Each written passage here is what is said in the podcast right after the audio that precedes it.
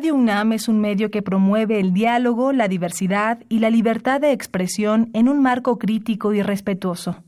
Los comentarios expresados a lo largo de su programación reflejan la opinión de quien los emite, mas no de la radiodifusora. Radio UNAM y la Facultad de Medicina presentan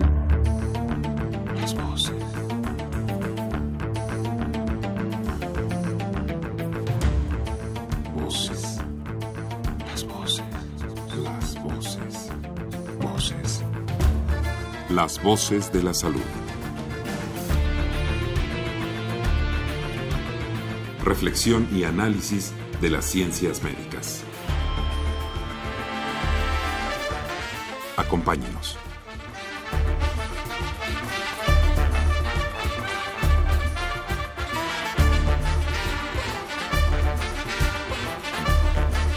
Muy buenas tardes, muy buenas tardes tengan todos ustedes, señoras y señores.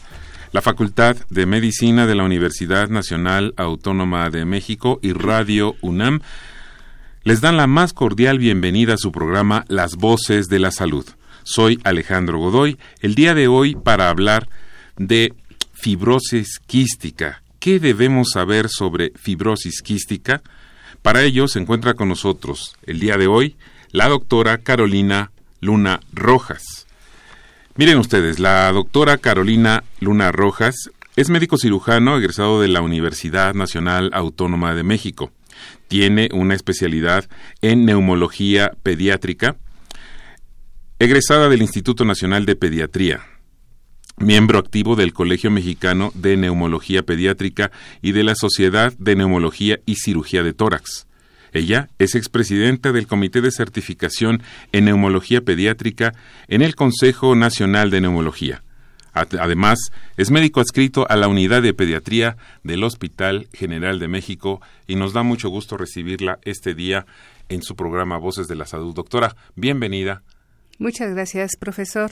Eh, para mí es un honor estar aquí con ustedes y, y, con todos los radioescuchas para hablar y abordar un tema tan importante como el de la fibrosis quística. Muchísimas gracias. Bueno, pues vamos a, a, invitar a nuestros radioescuchas, como siempre, a que se comuniquen con nosotros a través de nuestros teléfonos, el 55 36 89 89 con dos líneas, voy a repetir, 55 36 89 89 con dos líneas, y al 01 800 505 26 88, Lada sin costo.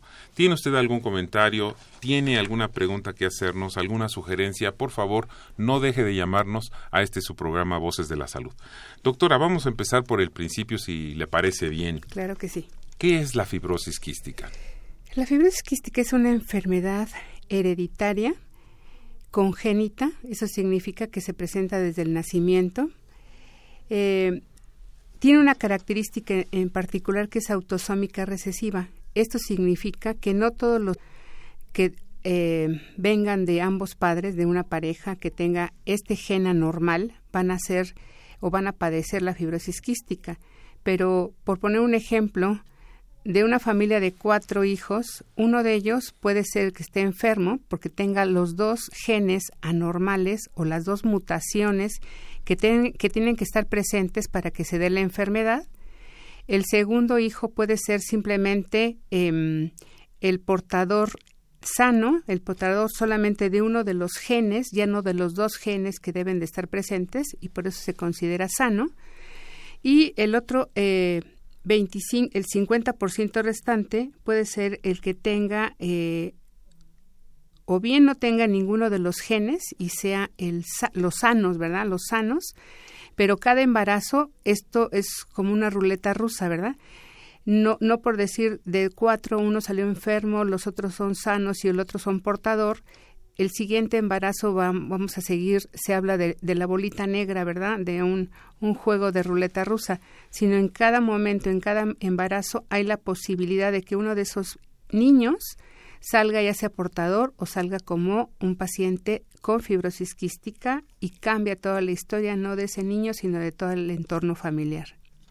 Es decir, no es una, una estadística solamente, o sí nos marca la estadística que un porcentaje determinado en una familia, cuando los dos padres son portadores de este gen eh, ¿cómo le podemos llamar? Enfermo, defectuoso, eh, mutado. mutado. Esa es la palabra. Un, gen mutado en un padre, el gen mutado en, la, en el otro padre, y entonces un porcentaje de los hijos que tenga esta pareja va a tener esta enfermedad rigurosamente o no. Sí, sí. Eh, para empezar, necesito comentar que hay varios, eh, hay más de 1.900 mutaciones al respecto de la fibrosis quística. De ellas, la más frecuente conocida actualmente es el delta F508, que en diferentes poblaciones o razas se observa hasta en un 70% esta, este gen y en nuestro medio, en los latinos, en los mexicanos, este gen está presente hasta en un 40%. Para que exista la enfermedad, debe de tener este gen mutado, tanto papá y mamá, ¿verdad? Una vez que ya se procrea al individuo, puede haber una combinación eh, de estos dos eh, genes y si están presentes en un individuo, se presenta la enfermedad. Si, este, si un, en un segundo hijo solamente se presenta un solo gen, ¿verdad? Puede ser precisamente eh, no, no padecer la enfermedad, lo que se llama portador sano, ¿verdad? Y en otro porcentaje no tener ninguno de estos genes por toda esta combinación que se presenta en cada individuo y entonces ser el, el, el hijo sano, ¿verdad? De estos padres que tienen cada uno un gen mutado, un gen anormal, que puede estar presente, dar al hijo enfermo, puede estar solamente presente uno de esos genes y ser el niño, el niño portador sano, que no está enfermo, pero solamente porta ese gen, y el que no tiene, por fortuna, ninguno de esos genes, y entonces ser el, el, hijo sano de esa en esa familia con estas características. Comprendo. Ahora, puedo, eh, puedo intuir, puedo imaginar que hay personas o habemos personas que podemos tener este gen sin saberlo. ¿Es correcto? Así es, efectivamente. Eh, hay varios estudios que dicen, eh, bueno, primero tengo, me gustaría decir que la fibrosis quística es más frecuente o se consideraba que no era tan frecuente en nuestro medio, en Latinoamérica, y esto es un error. Simplemente las proporciones varían de acuerdo a el continente. Por ejemplo, donde es mucho más frecuente hasta ahora, en números, ¿verdad? Es en Europa, en la parte norte de Europa, donde hay una incidencia tan alta como uno de cada 3.500 nacidos vivos. En nuestro país se considera hoy por hoy, porque ha habido variaciones en estas cifras, que es uno de cada 8.500 nacidos vivos que pueden llegar a presentar la enfermedad. Ahora, la combinación o la presencia de este gen mutado, de acuerdo a, esas, esos porcentajes, va a estar en menor o mayor proporción, ¿verdad? En esa población. Por ejemplo, eh, les decía yo, en los países eh, del norte de Europa, se considera que de cada 23 eh, individuos, uno de ellos va a tener la mutación. ¿Sí? Entonces, significa que si tenemos 100 eh, pobladores, va a haber tres, ¿verdad?, que tengan ese, ese gen y si para fortuna llegan a tener, eh, eh, son pareja, tienen un, un, niño, pues la posibilidad de que uno de sus hijos tenga la, la fibrosis quística enfermedad en un 25% está presente. Esta proporción va variando de acuerdo a cada, a cada rango de población. Lo que yo les quiero decir hoy es que en México, ¿verdad? Tenemos de aproximadamente se calcula, eh, de acuerdo a la Organización Mundial de la Salud, tenemos al año de 300 a 350 niños que nacen con fibrosis quística en nuestro, en nuestro país. Así que eh, independientemente de que el número no es tan em, alto como en estas zonas de mayor prevalencia, eso no deja de ser, eso no deja de, darle la importancia a la enfermedad, porque es una enfermedad que realmente provoca graves trastornos en la salud, pone en peligro la vida del paciente y entre más nos tardemos en diagnosticarla, tratarla y evitar que haya las complicaciones propias de la enfermedad o en la menor, en el mejor de los casos, dar una mejor sobrevida a, esa, a ese paciente y a la familia, porque esto es un entorno. Es, es todo una situación familiar y social que tenemos que tomar en cuenta. Este, eh, el problema es se complica, ¿verdad? Si no diagnosticamos oportunamente o a, a, la mayor brevedad posible en los primeros meses de la vida, estas situaciones características de la enfermedad de la fibrosis quística van generando cambios importantes y quisiera yo mencionar que esta enfermedad se manifiesta principalmente a nivel pulmonar, a nivel digestivo, a nivel también eh, de estado nutricional, ¿verdad? Y un cuarto factor también importante es a, nivel de aparato reproductor.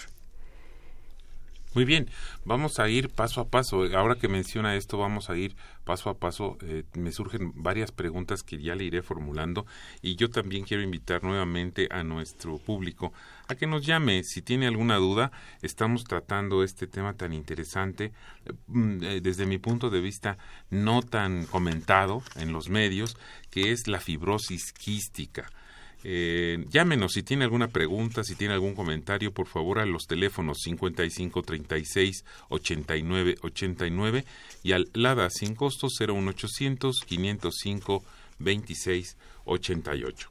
Doctora Carolina Luna, ¿quiénes padecen más esta enfermedad y por qué?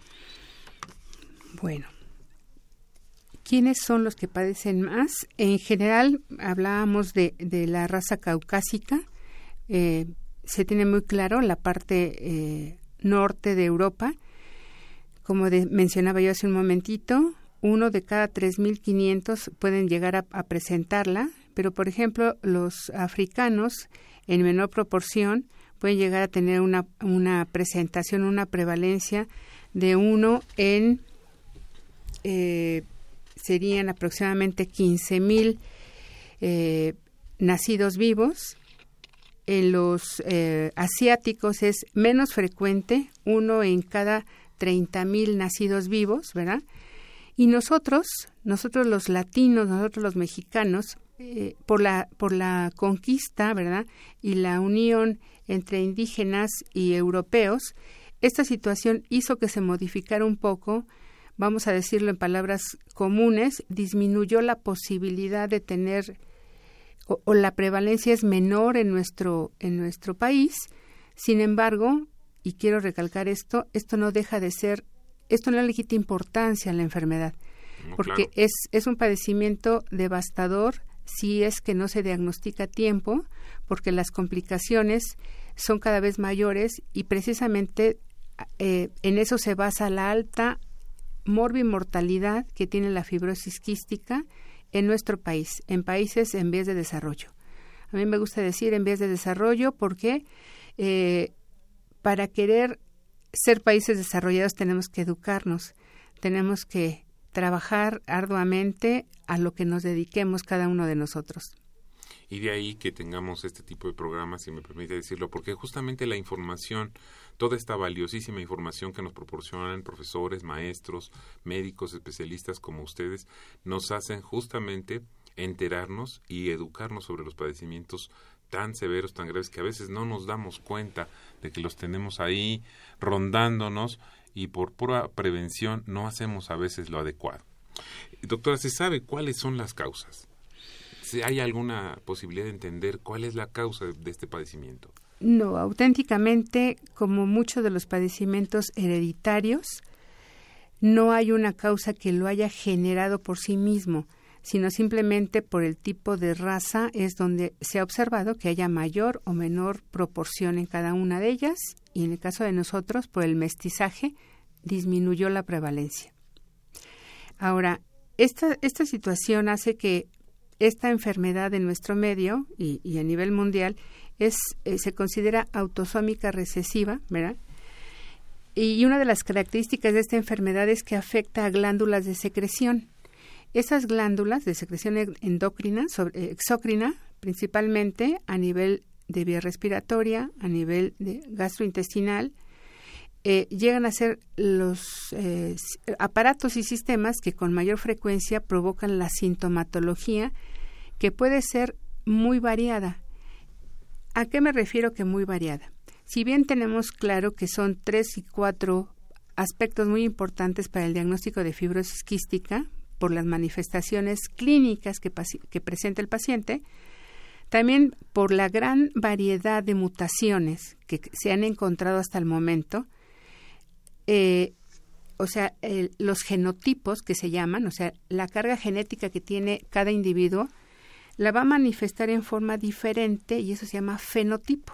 Eso significa que toda esa variedad tan amplia de, de mm, mutaciones genera que haya una gran diversidad en la severidad de las manifestaciones clínicas de la enfermedad. La clásica es la que es originada por este gen, que es el más frecuente, el delta F508, pero hay un sinnúmero impresionante de mutaciones que hace que el abanico de posibilidades en severidad de la sintomatología de la fibrosis quística se abra importantemente.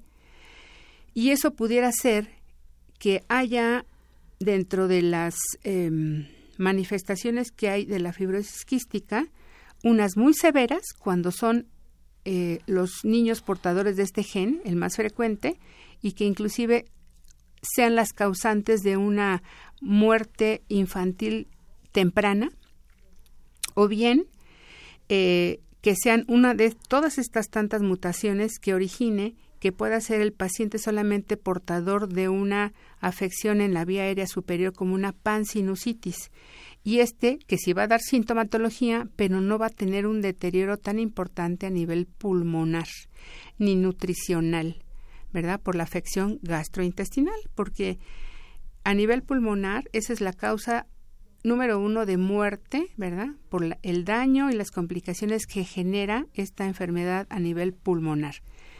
Pero a nivel gastrointestinal también es una contraparte muy importante.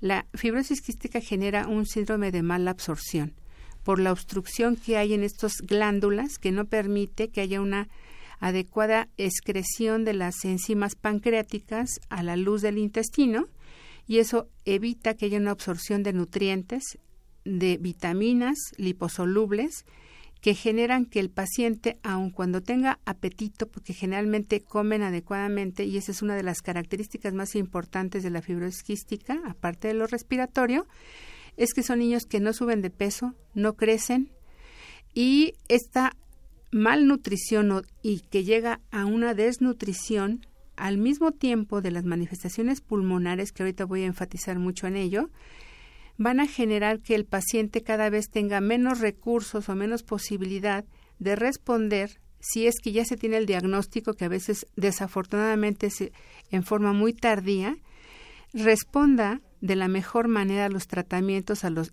a los que tenga acceso porque ese es otro de los puntos que también sería muy importante que, que lo tocáramos.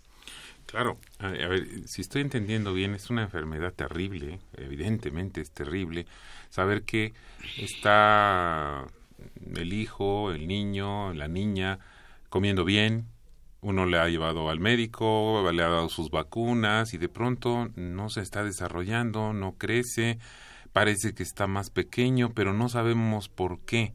Y esa es una primera señal, diríamos que sería una primera señal, debido a que esta terrible enfermedad evita que los nutrientes, vitaminas y todo lo que se le va a proporcionar no se desarrollen en su organismo precisamente por esta enfermedad. Sí, sí, profesor. Mire, quisiera yo, eh, esto que usted apunta es muy cierto, pero quisiera señalar por grupo de edad cuáles son los datos de alarma que debemos de tener los médicos para considerar la necesidad de descartar o confirmar la fibrosis quística. Adelante. Eh, el recién nacido, en general, puede llegar a presentar eh, algo que se llama iliomeconial. ¿Esto qué significa? Que el niño no evacúa en las primeras 24 o 36 horas una vez nacido y eso es un dato que nos debe de hacer considerar que hay, hay algún problema porque esto precisamente a nivel gastrointestinal, al no haber una adecuada em, eh, la, presencia de este moco y de este eh, excremento inicial que no transcurre adecuadamente en el tránsito intestinal y lo, lo evacúa el niño, ese es un dato de alarma. Otro, a este mismo grupo de niños, una ictericia, los niños que se ponen amarillos y que ya se descartó cualquier otra de las posibilidades, inmunizaciones o incompatibilidad al grupo IRH, infecciones, etcétera, es un niño que tiene una ictericia eh, que se prolonga en tiempo, ¿verdad? Otra situación es que pudiera haber algo que se llama síndrome colestático, ¿verdad? que eso lo deberá de ver el, el médico de primer contacto que atiende o, recibe ese niño en la visita de los siete días, una vez recién nacido, o a las quince días en el primer mes. Todo esto lo debe de alertar. Ahora, con respecto al, lactante, al lactante y al preescolar, una vez vamos a pensar que no tuvieron hilio meconial, que no estuvieron ictéricos, ¿verdad?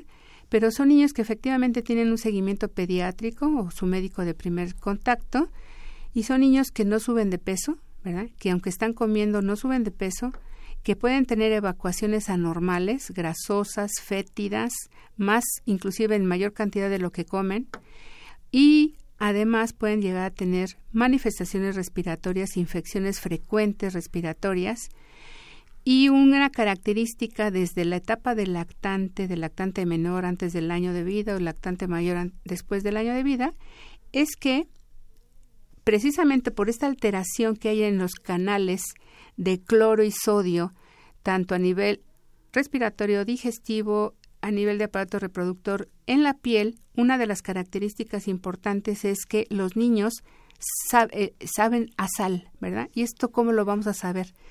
Pues eh, a veces las mamás que son muy acuciosas, ¿verdad? Dicen, mi niño sabe a sal. Se llama inclusive el beso salado, ¿verdad? Esa es una de las características que inclusive el médico que conoce la enfermedad y que todos tenemos la obligación de conocerla, los, y sobre todo los que manejamos niños, tenemos que tener muy claro y si la mamá o la familia no nos los dice, uno, interrogarlo directamente, ¿Usted le ha sabido el niño cuando lo besa a sal? El niño, eh, ¿cuánto tiempo tarda en recuperarse de un cuadro gripal, de un cuadro bronquial? ¿Ha tenido alguna vez neumonía? ¿O son niños que tienen historias de neumonías recurrentes junto con el trastorno gastrointestinal y con el común denominador de una malnutrición y de una desnutrición que viene a empeorar todo el panorama? Estos serían en estas etapas lactantes y preescolares. En los escolares que desafortunadamente el diagnóstico en México es tardío, y estábamos hablando de tardío cuando pasan de los seis primeros meses de vida, y este, este diagnóstico, si no se hace antes, ¿verdad?, nos favorece a que haya complicaciones y mayor daño a nivel sistémico, nutricional, o a nivel pulmonar, a nivel digestivo. Entonces, si no se hace el diagnóstico adecuadamente, estos niños ya van a tener la historia de inclusive de varias hospitalizaciones, ¿verdad? Y de un deterioro progresivo. Ahora, todo esto va a depender, y repito, del tipo de mutación que sean portadores estos niños, ¿verdad? Y de la manera tan florida o no de estas manifestaciones. ¿Por qué? Porque si yo llego a, tener un adolescente o un niño en la pubertad que sí tiene antecedentes de problemas respiratorios, ¿verdad? Pero nutricionalmente no está afectado, no voy a pensar en fibrosis quística, esto sería un error. ¿Por qué? Porque precisamente por toda la variedad de mutaciones, hay algunos que se afectan más a nivel broncopulmonar y en menor grado o no a nivel gastrointestinal y esto puede dar un mosaico de sintomatología que a veces puede hacer que el médico ni siquiera piense en la fibrosis quística, pero no eh, básicamente porque no considera que esto puede estar presente en un niño de esta edad. Cuando la mayor parte de los niños portadores de fibrosis quística, enfermos de fibrosis quística en nuestro país, fallecen tempranamente tempranamente, estoy hablando hasta hace unos años, antes de los 10 años, y en los últimos tiempos, afortunadamente gracias a la mayor difusión de la enfermedad, a que en México tenemos también una Asociación Mexicana de Fibrosis Quística que está presente en nuestro país desde hace más de 30 años, ¿verdad?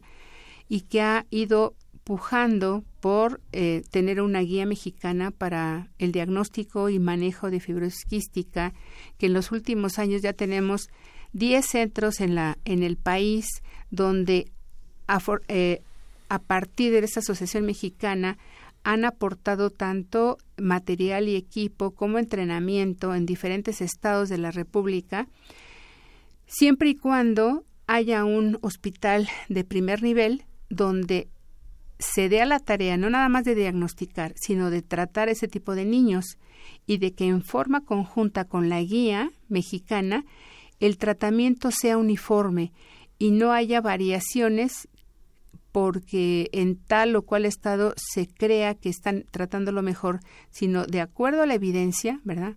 A la evidencia con respecto al, al mejor tratamiento que hay hoy por hoy conocido a nivel mundial, qué es lo que podemos eh, administrar a cada uno de, de nuestros pacientes dependiendo de las manifestaciones que tenga. Claro. Ahora bien, doctora, vamos a recordarle a nuestro público, estamos hablando, ¿qué es lo que debemos saber sobre fibrosis quística? Y estamos charlando con la doctora Carolina Luna Rojas, que nos acompaña hoy en Voces de la Salud. Nuestros teléfonos el 55 36 89 89, repito, 55 36 89 89 y el 01800 505 26 88. Eh, qué bien, qué bueno que ahora hay un hay una prolongación de, la vida eh, y activa y, productiva, me imagino, para las personas con esta enfermedad.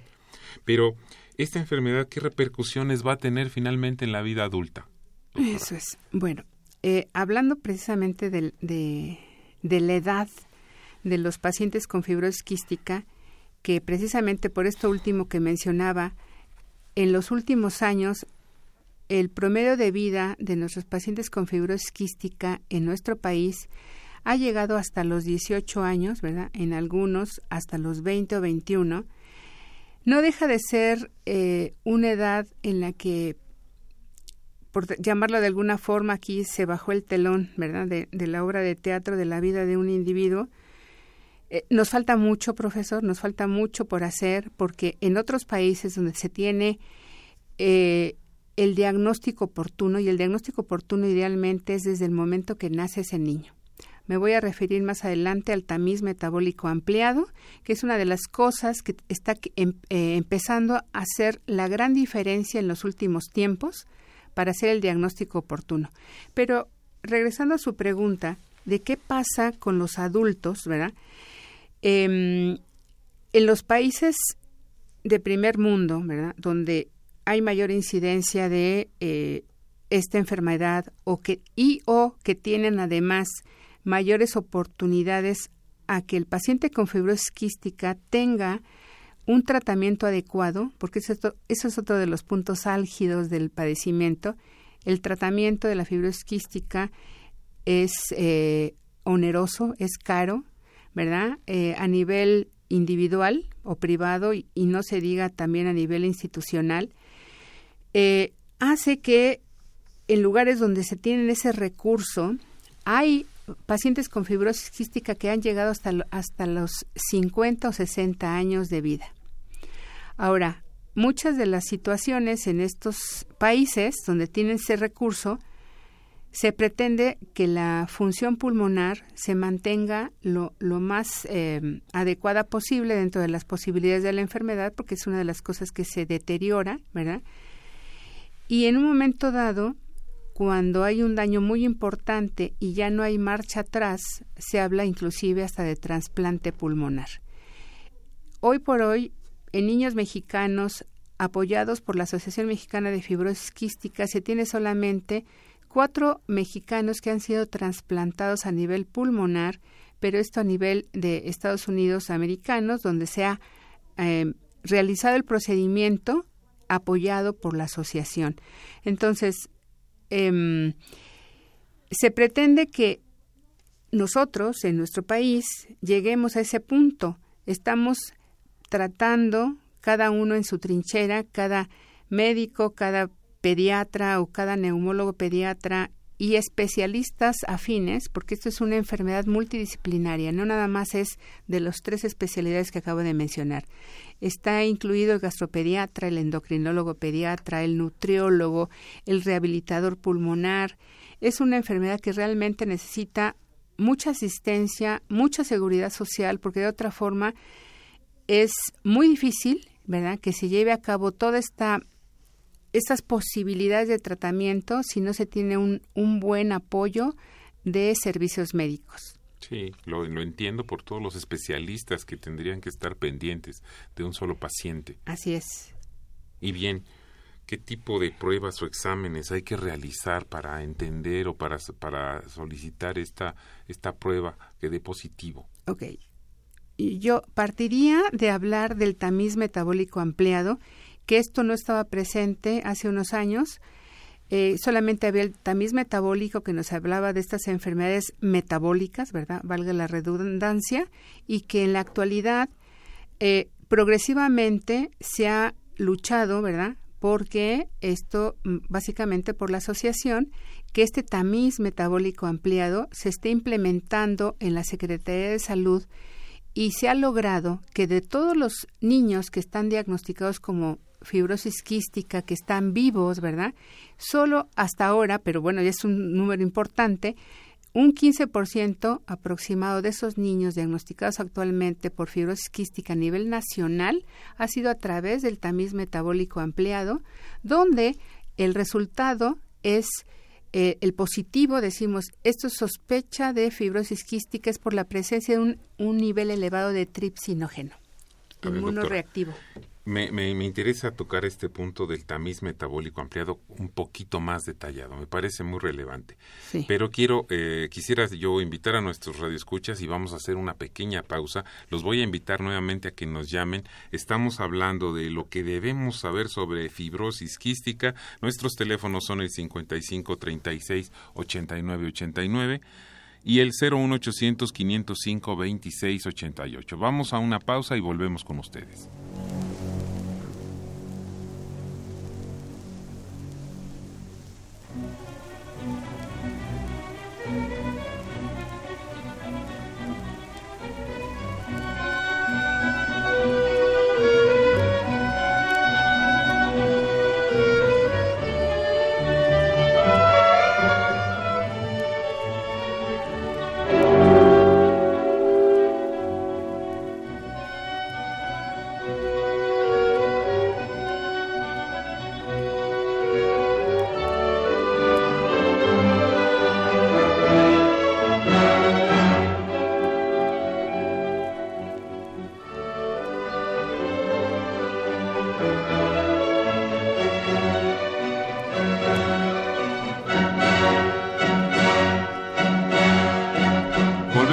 Ustedes. Estamos hablando de lo que debemos saber sobre fibrosis quística. Estamos charlando con la doctora Carolina Luna Rojas y nos estaba hablando justamente de lo que es el tamiz metabólico ampliado y lo que está haciendo a nivel federal la Secretaría de Salud con este tema.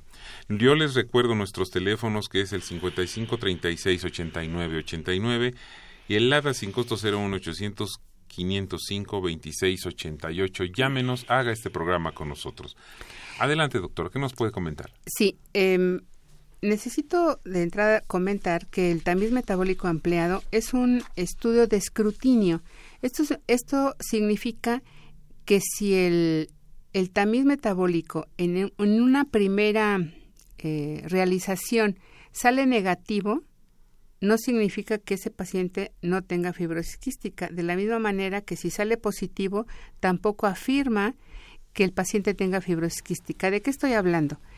De que puede haber algunas otras eh, situaciones que generan un falso positivo y un falso negativo de este estudio.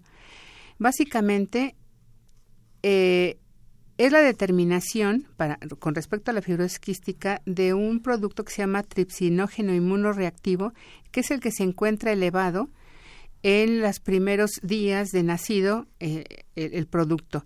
Este eh, tripsinógeno también puede estar elevado por varias situaciones.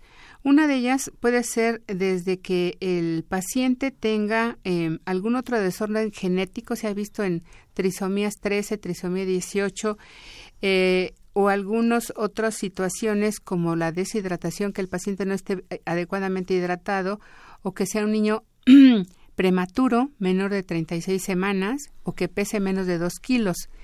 Idealmente, eh, en el caso de que saliera positivo ese, ese tamiz metabólico para fibrosis quística, idealmente debe de alertar al, al sistema, solicitarle a la familia que presente al niño a las dos semanas de vida para volver a hacer ese nuevo estudio y en caso de ser positivo, donde ya apoyaría el diagnóstico, lo que se está ah, realizando es enviarlo idealmente a los centros de especialización y de referencia que aquí en nuestro país, en, la Ciudad de México, en el país, eh, mejor dicho, en la Ciudad de México es eh, la Asociación Mexicana de Fibrosis Quística y el Instituto Nacional de Pediatría para que en un momento dado, una vez que se hace un estudio que se llama iontoforesis, que es medir la cantidad de cloros en sudor en la piel en ese sudor salado que estamos comentando, eh, si se llega a obtener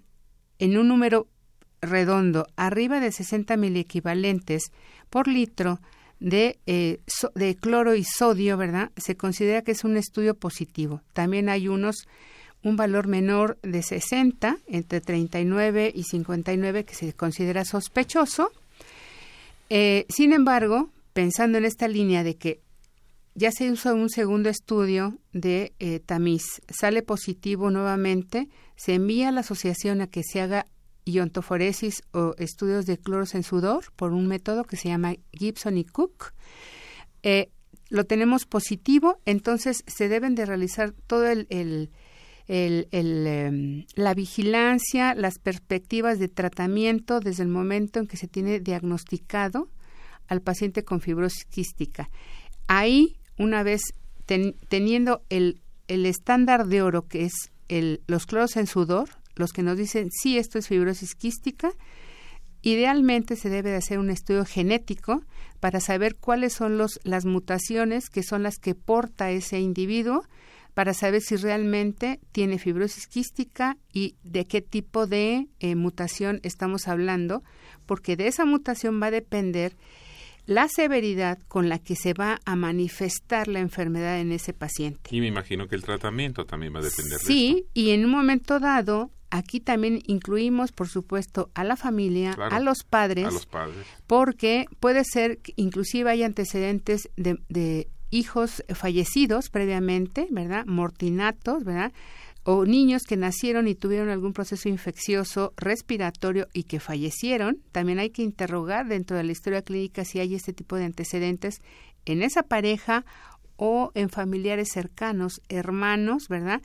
Eh, por lo pronto, en el círculo más cercano, para saber si hubiera esos antecedentes de fallecimientos, ¿verdad?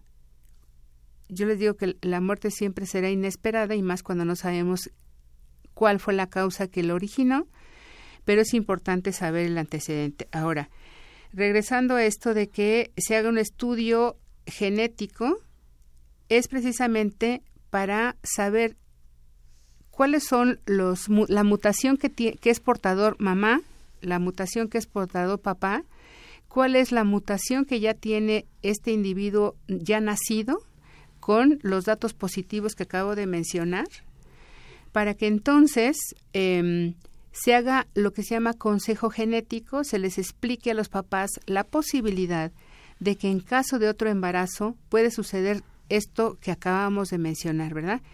O bien eh, que nazca un niño sano, o bien que nazca un niño portador sano, o bien que salga nuevamente un niño con las mutaciones, con los dos genes o las dos mutaciones que caracterizan o deben de estar presentes para que se diagnostique fibrosis quística. Entiendo. Ahora, me quedo pensando una cosa. Estamos revisando este asunto de lo que debemos saber sobre la fibrosis quística, perdón, fibrosis quística, Y me quedo pensando si todos los niños son eh, revisados. Entiendo que probablemente en un hospital de primer nivel o en un instituto nacional seguramente eh, sean eh, revisados. Pero ¿qué pasa con todas las otras cientos, miles de clínicas, pequeños hospitales, parteras? Que bueno, viene el niño, está más o menos este, bien, empieza a crecer y ya, pero no tenemos ninguna referencia, ningún estudio. ¿Cómo poder detectar esto lo más temprano posible? ¿Qué podemos hacer y qué podemos recomendar a nuestra población abierta en estos casos? ¿Cómo podemos prevenir? ¿Cómo podemos estar atentos, doctora? Bueno, de entrada, con respecto a la comunidad médica, eh, debe de tener una educación médica continua, eso es básico en todas las carreras y en medicina más todavía tener claro que la fibrosis quística, si bien es cierto que no es una alta prevalencia, existe en nuestro medio, existe en Latinoamérica, está demostrado, y que es muy importante, ¿verdad?, comprometernos a hacer un diagnóstico temprano del padecimiento del que se trate, ¿verdad? Y para no salirnos del tema, en este caso de la fibrosis quística, porque eso va a cambiar la perspectiva de ese niño y de toda la familia. ¿De qué estoy hablando? de que si se hace un diagnóstico oportuno, idealmente, vamos inclusive a tratar a ese niño antes de que empiece toda la sintomatología, tanto respiratoria como digestiva, alteración nutricional y sobre todo consejo genético para los padres, y eso va a cambiar la posibilidad de que la función pulmonar no se deteriore de tal manera en que incapacite o inhabilite a tener a este niño una vida eh, terrible, ¿verdad? Una vida que si no está diagnosticada la fibrosis quística, los niños están hospitalizados una y otra vez, complicados, desnutriéndose, eh, requiriendo más tiempos de hospitalización y desafortunadamente, y esto quisiera no decirlo, pero es una realidad, teniendo un alto índice de emborbio y mortalidad, por este padecimiento hoy por hoy en este siglo, a pesar de que inclusive ya se hablan en otros países de terapia génica, ¿verdad? Para tratar de revertir el padecimiento y lo están logrando. Lo están logrando, pero nosotros estamos, sí, se dice en toda la literatura que México, ¿verdad? Tenemos más de 30 años de rezago, ¿verdad? Eh, y esto yo creo que yo creo que sí lo podemos, insistiendo, informando, diagnosticando sospechando que puede ser ese niño portador de una fibrosis quística y qué mejor poderlo descartar, qué mejor, pero tenemos que pensar en la enfermedad. Recuerden, nuestras vías telefónicas son el 55 36 89 89, repito, 55 36 89 89 y el LADA sin costo 01800 505 26 88. Ya están llegando algunas preguntas de nuestro amable público que nos hace eh, llegar hasta esta cabina de Radio UNAM. Y mire, justamente eh, mi siguiente pregunta era sobre si se puede prevenir. Y justamente el señor David Santiago, que nos llama, dice, la enfermedad es curable, se puede prevenir, eh, puede explicar los síntomas de la fibrosis quística pulmonar. ¿Algún comentario, doctor? Sí. Mm, hablando de, prevenir, ¿verdad? Em, sería un poco difícil que una pareja llegue a hacerse un estudio genético antes de pretender procrear a un a un individuo. E, es muy poco frecuente. Esto, es no, esto es no frecuente. A menos a menos que en la familia, ¿verdad? Hablando de hermanos, padres, tíos, hubiera la existencia del, antecedente de la enfermedad. Lo más razonable sería que en un momento dado, si hubiera, hablando de, de estos cuatro hijos eh, supuestos que ponía yo el ejemplo al inicio de la plática, uno de estos hijos fuera el sano, ¿verdad? El que no tenía ningún padecimiento, si eh, vea, ¿verdad? qué mutación tiene, porque eh, puede tener, puede ser el portador sano o puede ser el, el, hijo que se sacó la lotería y no tiene ninguna de las dos mutaciones que los padres le pudieron haber aportado. Eh, y ya sería como haberse sacado la lotería, no tener ninguna de las mutaciones. Pero sí sería conveniente que si se tiene ese antecedente familiar se realice ese, ese varón o esa mujer antes de pretender procrear a un individuo un estudio genético en este caso. Y sobre todo en países donde hay mayor este, prevalencia, ¿no? También, esa es otra. La segunda parte de la pregunta era... Sí, nos preguntaba el señor... ¿Las manifestaciones? Eh, si es curable. Ah, curable. Mm, desafortunadamente, no, mm, no podría decir un no rotundo, ¿verdad? Ni un sí rotundo. Me refiero a lo siguiente. Si yo diagnostico oportunamente, trato adecuadamente, la sobrevida y la calidad de vida de ese individuo va a ser muy adecuada con respecto a lo que tenemos como antecedentes de que es muertes prematuras o muertes a temprana edad, ¿verdad? Nos explicaba que incluso puede ser eh, bastante una vida larga y productiva muy larga, más de 50 años. Exactamente. En lugares donde se hace todo esto, que sería el mundo ideal, ¿verdad?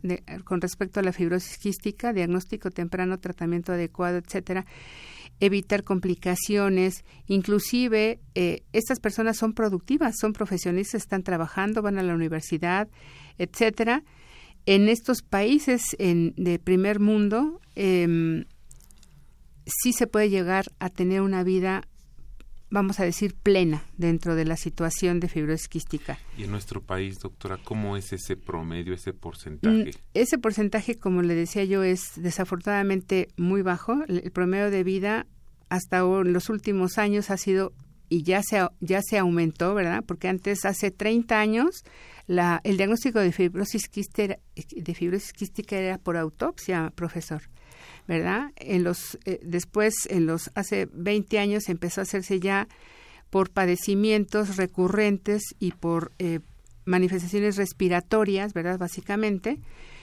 Y ahora esa es la, necesidad de que el médico esté informado para que sospeche y descarte o confirme. Eh, se inicia el, tratamiento temprano, se trata de evitar mayor deterioro y una mejor sobrevida. Ahora, em, o sea, la respuesta no hay cura hasta hoy por hoy.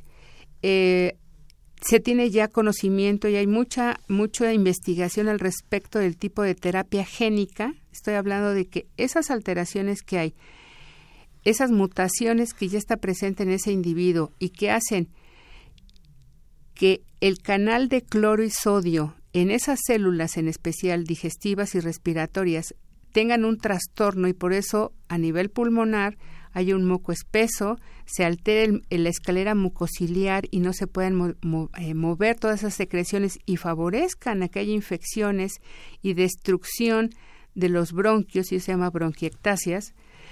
Este, se está llegando a eso, pero eso, eh, repito, y tengo que ser muy clara, eh, está todavía en vía de investigación y sobre todo son terapias de muy alto costo. Eh, no dudo que en un momento dado, porque siempre tenemos que ser muy positivos, pudiera llegar realmente a detenerse la evolución del, daño que provoca la fibrosis quística en estos órganos, precisamente porque se está llegando a evitar que esa proteína que está eh, codificada inadecuadamente, que es lo que genera esa mutación, ¿verdad? Evita que haya un adecuado paso de cloro y sodio a nivel de esos conductos, a nivel respiratorio, digestivo, básicamente, y haga que entonces las secreciones, y vuelva al problema eh, respiratorio, se hagan espesas, ¿verdad?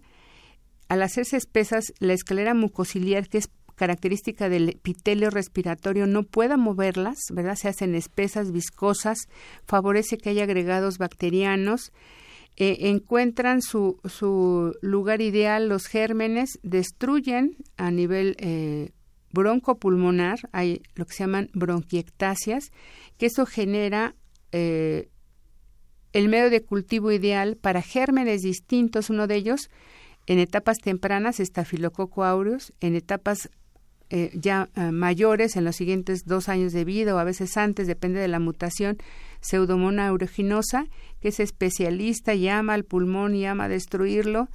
Es, una, es un germen que todos le tenemos mucho respeto porque hace se ha visto que hace cambios, así como parece que estamos hablando de ciencia ficción, todo lo que es la pseudomona, y otros gérmenes como Hemophilus influenza, como eh, hay Bucordelia cepacia, etcétera. Hay un sinfín de gérmenes, pero el, el rey de la destrucción del, del, pulmón es la pseudomona.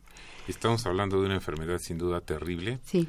Y, yo invito a nuestros radioescuchas a que si aún tienen alguna pregunta que nos quieran hacer llegar, los invito a que nos llamen al 55 36 89 89, por favor.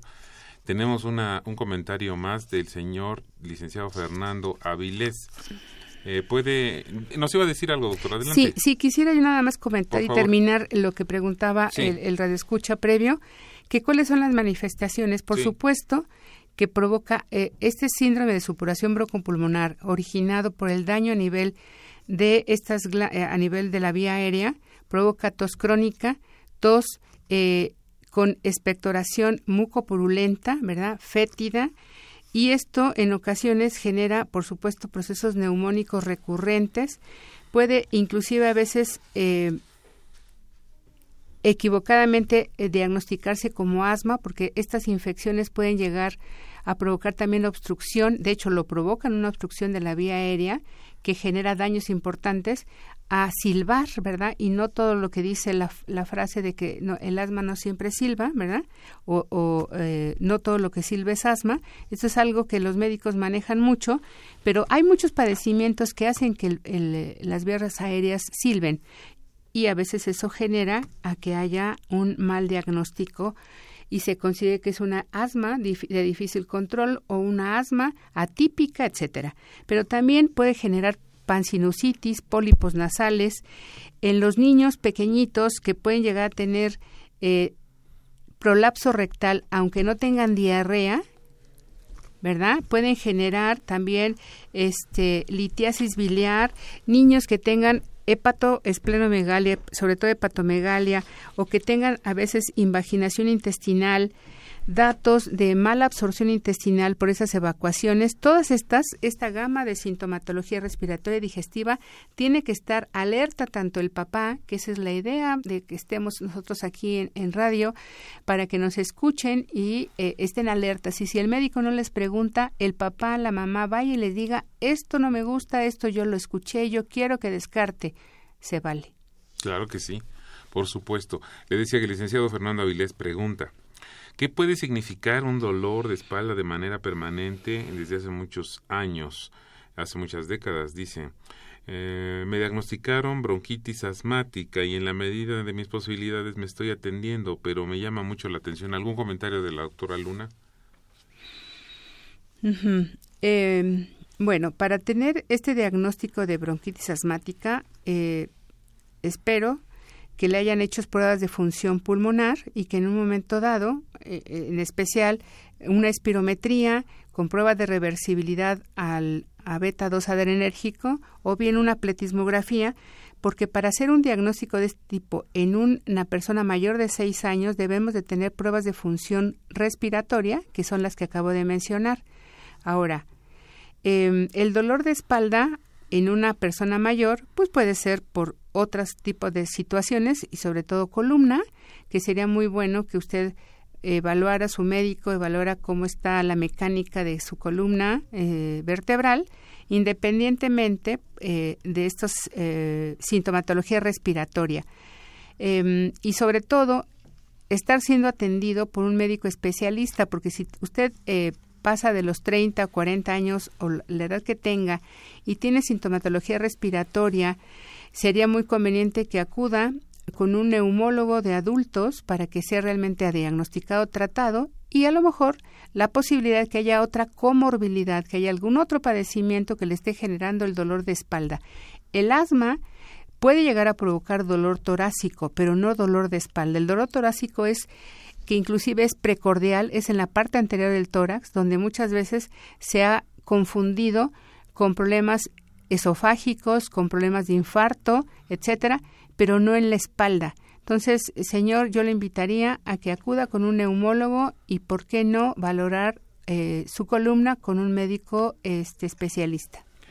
55 36 89 89 estamos hablando sobre fibrosis quística. La doctora la señora Hilda de San Román pregunta, Y algunas de estas este, preguntas ya, ya las ha respondido, doctora. Sin embargo, quiero pasar completa eh, eh, esta serie de, de, cuestionamientos que hace la señora San Román. Esta enfermedad solo se presenta en niños, puede pasar desapercibida cuando son niños o desarrollándose después cuando es adulto o adulto joven.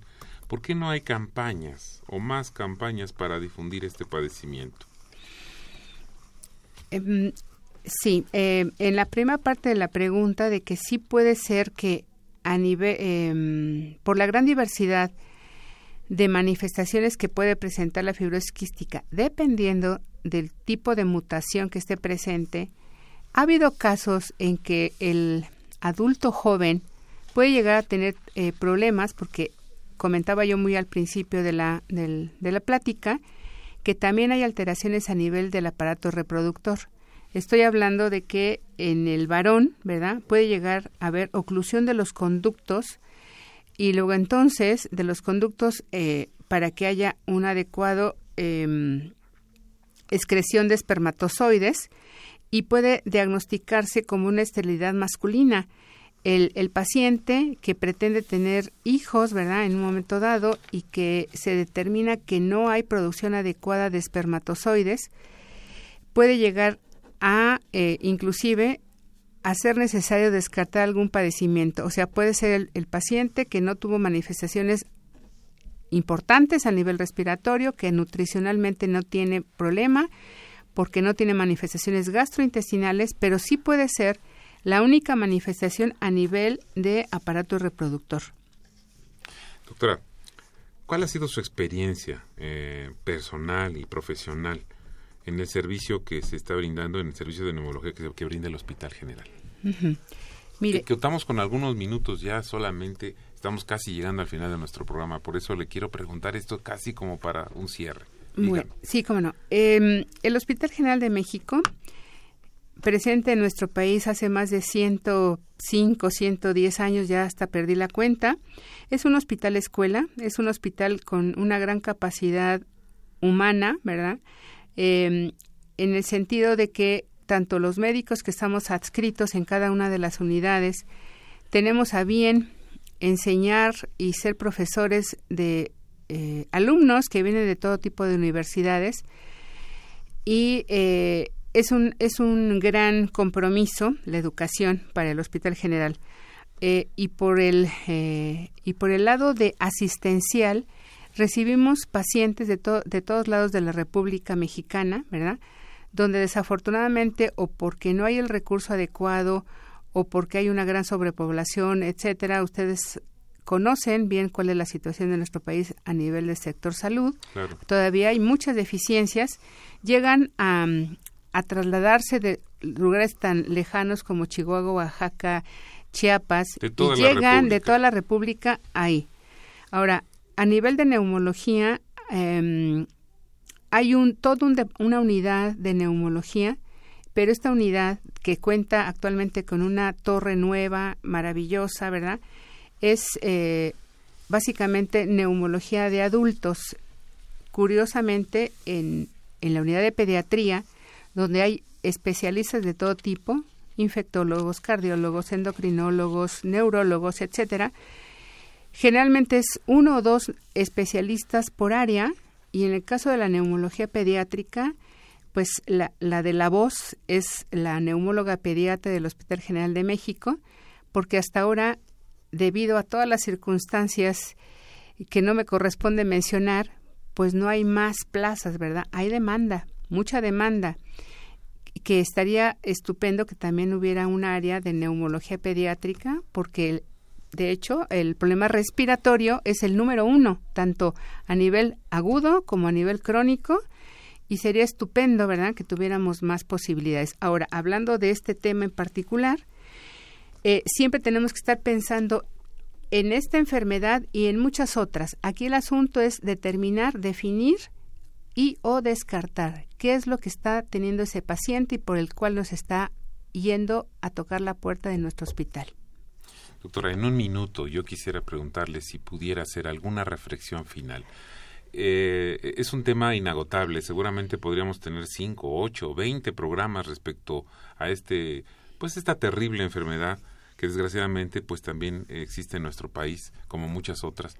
Pero quizás nos pueda hacer una invitación, una reflexión final a todos los radioescuchas, por favor. Sí, eh, eh, básicamente tanto a los familiares de estos niños de nuestra población infantil, que estén alertas de estos signos y síntomas que acabo de mencionar, que no duden en preguntar y de acudir al, al lugar adecuado, ¿verdad? Donde haya inicialmente un, un médico de primera intención, un pediatra, y si este eh, niño o esta familia tiene padecimientos respiratorios ya conocidos, por supuesto, ir a decirlos, el médico tiene que hacer una adecuada historia clínica para que realmente sepamos de qué estamos hablando, qué es lo que tenemos que ir a diagnosticar.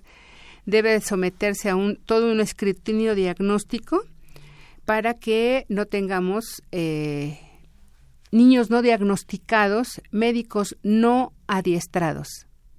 Pues Mire, doctora Carolina Luna Rojas, muchas gracias. Eh, tenemos algunas preguntas que ya no pudieron salir al aire por causa del tiempo, pero le agradezco mucho su presencia en Voces de la Salud. De verdad, muchísimas gracias. Al contrario, profesor, una oportunidad. Muchas gracias. Muchas gracias. Pues esta fue una coproducción de la Facultad de Medicina y de Radio UNAM, a nombre del doctor Germán Fajardo Dolci, director de la Facultad de Medicina, y de quienes hacemos posible este programa en la producción y realización, la licenciada Leonora González Cueto Bencomo, la licenciada Erika Alamella Santos. En los controles técnicos, Socorro Montes, y en el micrófono, Alejandro Godoy, que les dice buenas tardes. Radio UNAM y la Facultad de Medicina presentaron Las voces.